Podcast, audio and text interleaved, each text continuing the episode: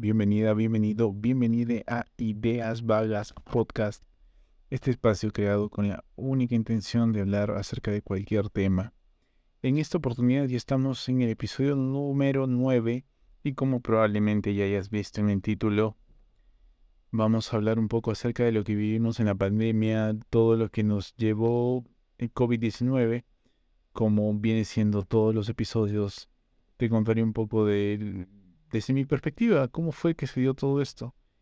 Pero el motivo por el que estemos tocando esto es porque hace dos días aproximadamente la OMS declaró el final de la emergencia sanitaria. Lo que no quiere decir que el COVID se haya acabado, para nada. Sigue siendo una amenaza real, sigue habiendo gente que está luchando contra esto y que está buscando estar mejor. Y es más, en algunos países todavía hay ciertas restricciones, en algunos lugares, en algunas situaciones. Por favor, no te descuides. Haz caso a lo que te digan. Esto, así como declararon el fin, pueden declarar de que vuelve a ser una amenaza y vamos a tener que nuevamente volver a todo lo que ya vivimos y pasamos y que creo que ninguno de nosotros de ninguna manera pudo disfrutar. Como este podcast se transmite por internet, como no puede ser de otra manera, es un medio, un programa independiente, creo que es importante empezar abordando este tema justamente por ahí, por internet, por las redes sociales. Y creo que en este punto de la vida todos hemos visto algún meme relacionado a sobrevivir a un evento histórico, ser uno de los mejores guerreros que lograron salir con vida de todo esto. Y más allá de la crueldad, creo que es bastante cierto. La, mi experiencia con las redes en este tiempo fue, fue realmente horrible.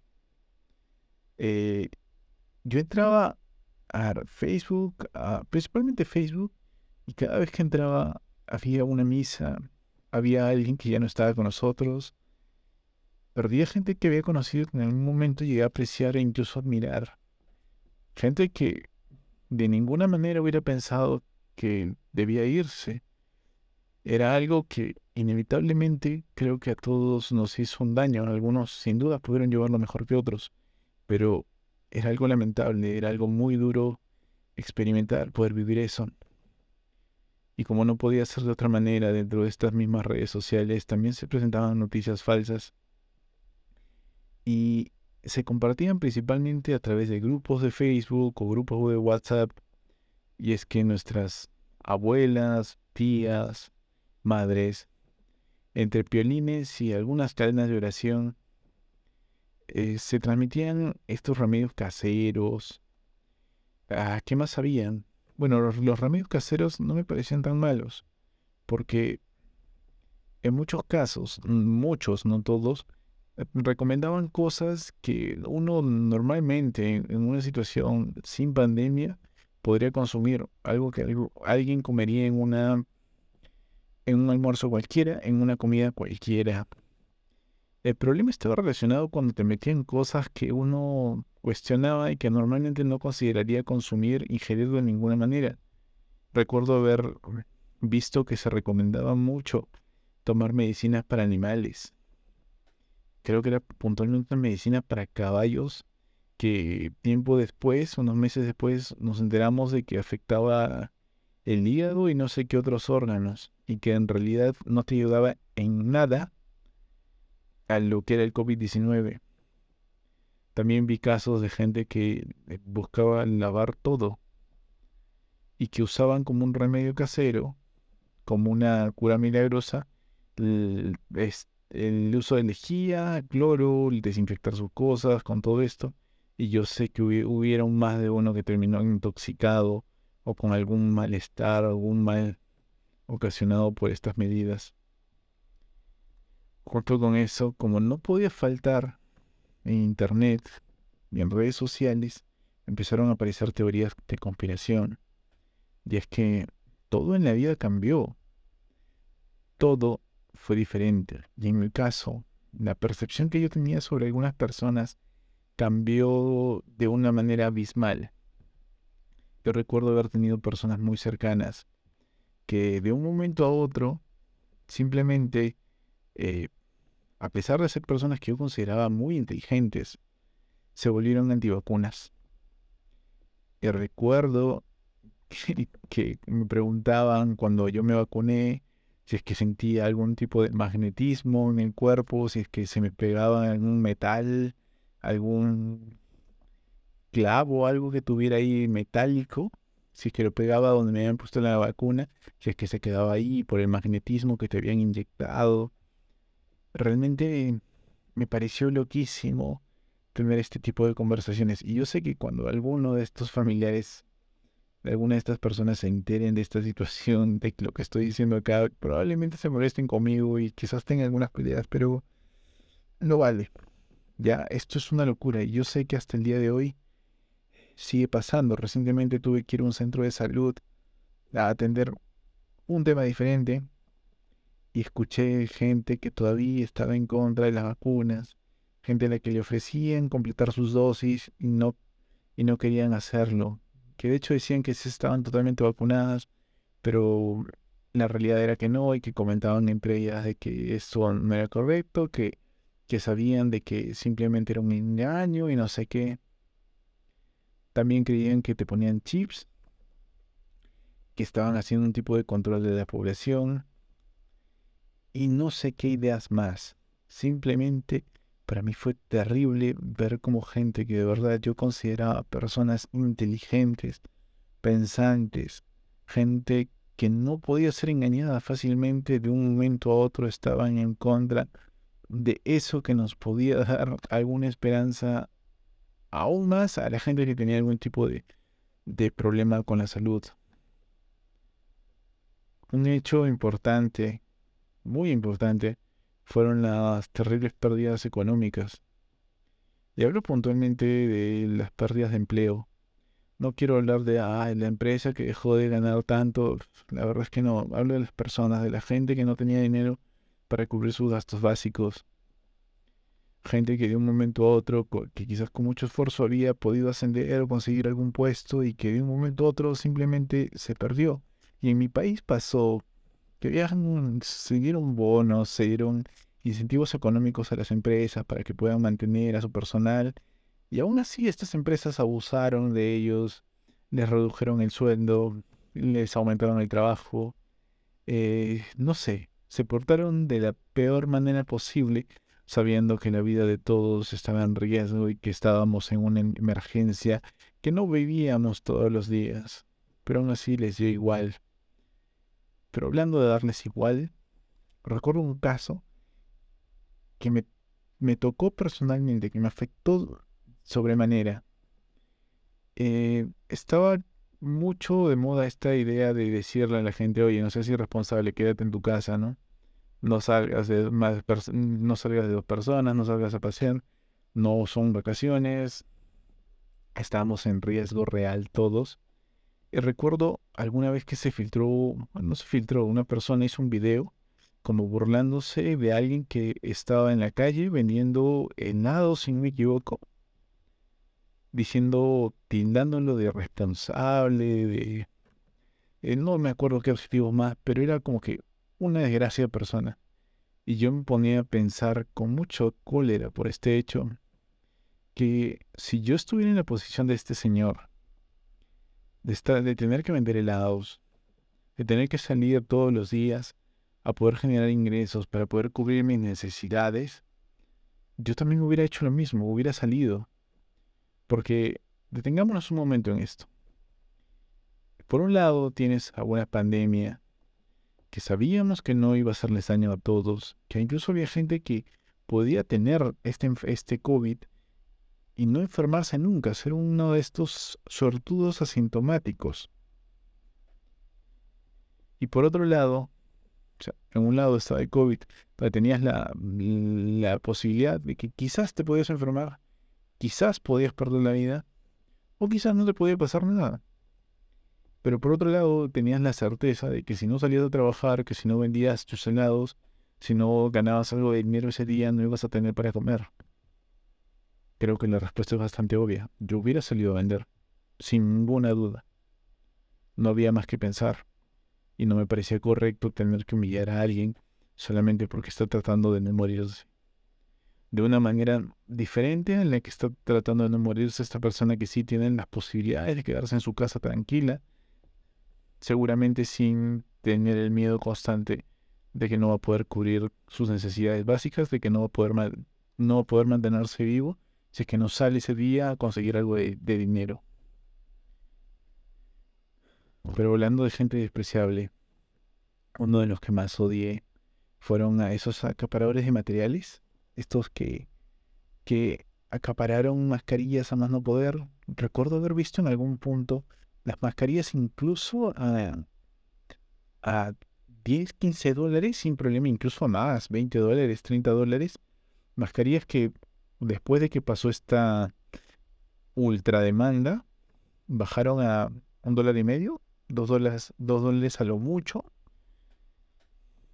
Espero que esas gentes de todo corazón, aquellos que inflaron precios de maneras exorbitantes, creyeron que la crisis era su oportunidad para hacer dinero, que la gente, incluso doctores, médicos, personal de salud, no podía conseguir mascarillas porque la gente eh, simplemente las estaba acaparando. Espero que se les haya quedado el material. Seguramente no, pero que se les haya quedado el material y que hayan perdido dinero por estar queriendo lucrar con la salud, con una emergencia que tienen otros. Y ojo, con esto no te digo que estaba mal que vendas mascarillas, no. Lo que estaba realmente mal era el sobreprecio que le estaban poniendo a estas mascarillas. Y no solamente pasó con mascarillas, estaban los aparatos de oxígeno. Yo no sabía que esto existía. A partir de la pandemia me enteré que habían como unas, llamémoslo cajas, no puede ser más burda la denominación que le estoy dando, como unos aparatitos con forma de cajas que les facilitaba o les proveía de oxígenos, de oxígeno al paciente que lo necesitara. Además de los balones de oxígeno que en un momento recuerdo que las noticias sacaron el precio de cada balón y que decían que los familiares podían necesitar entre 5 y 10 balones al día, me parece.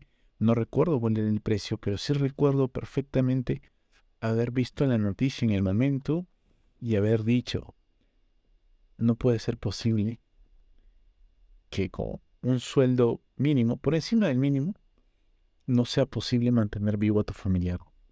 No sea posible darle esos días extra, esas horas extras que podía necesitar para salvarse y seguir con sus seres queridos. No puede ser. No tiene sentido. Esto simplemente es inaceptable. Las cosas están terriblemente mal. Creo que ya sabíamos todo que, todos que las cosas estaban mal. Ya lo sabíamos, no teníamos ninguna duda al respecto. Pero fue como un gran recordatorio, ¿no? Ese baldazo de agua fría que te echaron encima, esa cachetada que no te esperabas, fue un gran recordatorio, uno muy doloroso. Y como no puede ser de otra forma, quienes, o hablando de otras personas que también buscan lucrar en la desgracia de otros, aparecieron los políticos oportunistas que en este caso, en el que te voy a contar puntualmente, bueno, no me parecieron tan malos. Como había una gran demanda de oxígeno en mi país, en diferentes ciudades, en, todos lados había una gran demanda de oxígeno. Había algunos políticos que haciendo uso de su caja, de su presupuesto, se les ocurrió crear, eh, volverse proveedores de oxígeno, o sea, crear unas plantas de oxígeno para poder alimentar estos balones de gas, estos balones de oxígeno, y así poder tener, eh, darle a la gente la posibilidad de poder mantener con vida a sus familiares, darle más oportunidad. Y esto no me pareció tan malo porque yo me enteré de que en muchos casos o lo daban a título gratuito, o sea, no te cobraban nada, ni un dólar, ni nada, o el precio era realmente muy barato, era algo pensado en la gente. Y, nuevamente, no puedo evitar tener cierta malicia en esto y entender que finalmente este político está usando la plata de todos, el dinero de todos, para hacer algo bueno por la gente, pero ese debería ser el fin de todos, ¿no? Pues resultó que no fue así, no era así, porque en mi país hubieron algunos destapes políticos que nos aclararon de que estos gobernantes, estas personas, no solo eran corruptas, también eran muy tontas como si no se pudiera hacer peor, ellos siempre encuentran alguna forma de sorprendernos. Hubo un escándalo terrible en el que básicamente los que tuvimos algo más de conciencia crítica, pensamiento crítico, algo más de ganas de enterarnos de la verdad, vimos claramente que un gobernante, aquel que se supone que elegimos para que nos proteja y tome decisiones para el bien común, nos había vendido por unas cuantas vacunas. Vacunas que en el momento, según lo que la información que se tenía, parecían no ser las más eh, buenas, las mejores opciones en ese momento para nosotros. Sí, fuimos vendidos. Una vez más nos traicionaron. Y no solo les bastó con engañarnos, sino que incluso trataron de hacernos creer una mentira para que puedan quedar como héroes. Pero todo se destapó, nos enteramos y nuevamente no solo eran corruptos, eran tontos. Sueño con ver a algunas de estas personas, a muchas de estas personas, en algún momento en algunas cárceles. Sueño de todo corazón, eh, tal como decían en Dragon, Tales, sueño y deseo de todo corazón ver a estos corruptos pagando en prisión. Te juro, es una de las cosas que más deseo. La gente estaba sufriendo en las calles y no les importó. Van a haber algunas crisis que se van a dar en el futuro a partir de las cosas que se hicieron o se dejaron de hacer o se hicieron mal en la pandemia. ¿Cómo? Eh, se dio en nuestra situación, en la situación de mi país, de que se liberaron las pensiones, los fondos de pensiones. Entonces, este dinero que tenían estas empresas que se encargaban de administrarlas y hacerlas crecer, simplemente eh, este dinero se abrió para todos porque había mucha necesidad y todo el mundo que, necesitaba o que quería pudo sacar mucho o en muchos casos todo el dinero que tenían ahí, dinero que pretendía servirles a futuro. Así que en unos años no debería sorprendernos de que haya una crisis de pensiones, tal como ya se vive en otros países, no necesariamente por la pandemia, sino ya es algo que arrastra muchos años, pero va a pasar. En muchos, en unos años más, tendremos este problema a partir de las decisiones o de las cosas que se tomaron en el momento. Y no estoy criticando, no estoy diciendo, ¿sabes qué? No debemos hacer esto. No, no, no. No corresponde a un podcast que se llama Ideas Vallas analizar si fue o no la mejor decisión esta. Fue una decisión desesperada que sin duda alguna, más allá de que haya sido buena o mala, nos traerá una crisis en unos años. Es todo lo que quiero decir, no más todo se vio afectado. Creo que era muy común ver la típica broma, ¿no? Ah, no, él no sabe, estudió por Zoom. Se graduó de la Universidad de Zoom. Y creo que no había otra opción. Habrá gente que dejó de aprender cosas o no tuvo la mejor herramienta para lo que debía aprender, pero no había otra opción.